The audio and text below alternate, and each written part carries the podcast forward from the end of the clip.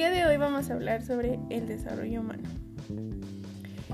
¿Qué es el desarrollo humano? El desarrollo humano tiene por objeto todas las libertades del ser humano. Libertad para desarrollar todo el potencial que hay en él y que así pueda tener una mejor calidad de vida. Aclarado este punto, me gustaría hablar ahora sobre las necesidades humanas. Son fundamentales, son finitas, pocas y tienen mucha claridad. Las necesidades humanas fundamentalmente no son las mismas en todas las etapas, en todas las culturas y a través del tiempo cambian. Algunas de las más fundamentales son la subsistencia, en la cual se implica el ámbito de la salud, la alimentación, la higiene personal, también tenemos otras como de protección. En estas implica la seguridad, este, la supervivencia, entre muchas otras. Tenemos también las necesidades de afecto.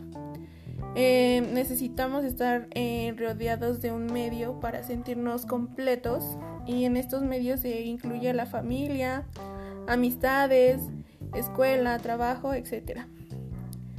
También tenemos las de entendimiento en donde entran las etapas de la educación y la comunicación, de cómo vamos aprendiendo a desarrollar este, este tipo de comunicación con otras personas.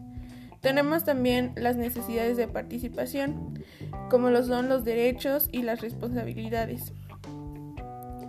Y también tenemos las necesidades de ocio. Estas son pues como más de juegos, asistir a espectáculos, realizar actividades recreativas y las de identidad. Eh, sabemos que es indispensable para nosotros contar con, con estas eh, necesidades sobre sentirnos eh, identificados con algún grupo, definir nuestra sexualidad, entender qué valores nos definen. Y bueno, a veces pudiera parecer que concebir todas las necesidades es súper fácil, pero pues implica muchos aspectos de las personas, tanto fisiológicos como este, personales. Y ahora voy a hablarles de el carácter y el temperamento.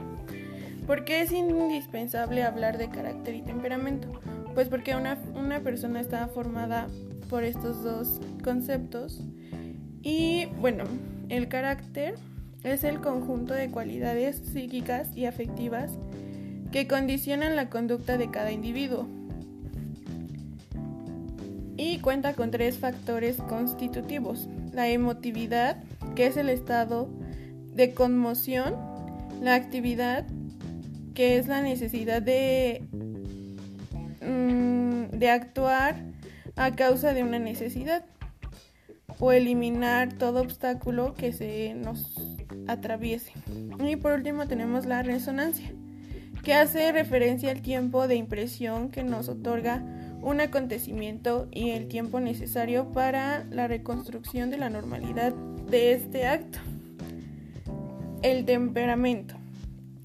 El temperamento es la consecuencia de las experiencias vividas de cómo ha sido eh, educada una persona, cómo ha sido tratada en los diferentes ambientes y contextos en los que se está desenvolviendo. Eh, este tiene peculiaridad e intensidad individual. Los afectos este, psíquicos de la estructura dominan el humor y la motivación. También tenemos que el temperamento es innato y el carácter es adquirido. El temperamento no es modificable y el carácter sí. Y bueno, pasando de lleno a otro tema, así súper breve, hablaremos ahora sobre eh, cerrar ciclos. Muchas de las veces creemos que lo que nos duele ya pasó y, va a dejar de doler con el tiempo. Cerrar un ciclo a veces suele ser una etapa muy difícil para cualquier persona, pues em, no tenemos claro lo que es un ciclo y lo que es, no sé, alguna etapa de, de nuestras vidas, por ejemplo. Cuando hablamos de ciclos, nos referimos a esos procesos de nuestra vida que comienzan, se desarrollan y concluyen. Así debería de ser sanamente. Aunque la práctica no termine realmente del todo bien, es importante aprender a cerrar los ciclos cuando se agote el proceso para seguir adelante y evitar quedarnos estancados y que esas situaciones duelan. El cierre de, ciclos es concluir etapas muy grandes a lo largo de nuestra vida. Muchas veces suponen pérdidas e implican eh, ciclos de duelo, pero pues no tiene que ser así todo el tiempo, ¿no? Algo que algo que duele muchísimo a nivel personal es la pérdida de algún ser querido. Y esto sí se puede complicar, bueno, sí se puede mediar en un, en un ciclo duro para la persona que lo esté viviendo, pero pues también tenemos, em, no sé, la conclusión de algún de alguna, no sé, de alguna meta que nos habíamos fijado en el pasado y logramos después de cinco años, ¿no? Ese es como un ciclo que estamos cerrando bien y que fue objetivo. Cuando pasa lo contrario a que se pierde la persona y no pudimos decirle lo que teníamos que decir, se tienen que trabajar ciertas técnicas para que eso deje de, doler y de atormentarnos. De hecho, en clase pues vimos eh, encerrar ciclo con alguna persona o situación de la vida que nos haya lastimado y escribimos una carta. En específico, pues se redactó como si estuviéramos leyendo a la persona de frente.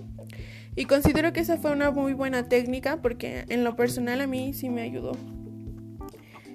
Y un, un cierre de ciclo, eh, bueno, un ciclo se cierra, más bien, cuando el proceso ya no, ya no te atormenta y solo quedan restos del mismo. O sea, sí te acuerdas de la persona, pero ya no te duele, o sea, ya es como X.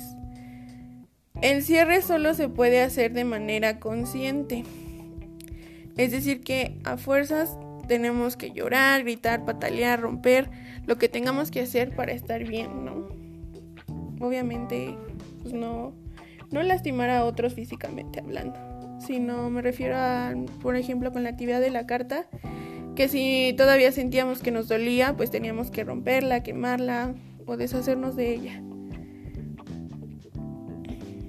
Y bueno, si no se cierra un ciclo, es posible que haya algo que nos siga, bueno, nos siga conectando a ello y no nos deje eh, reconocer una nueva etapa o vivir una nueva etapa. Nos frena todo como el desarrollo. De mi parte sería todo. Soy estudiante de la licenciatura de psicología y este podcast es para la materia de desarrollo humano.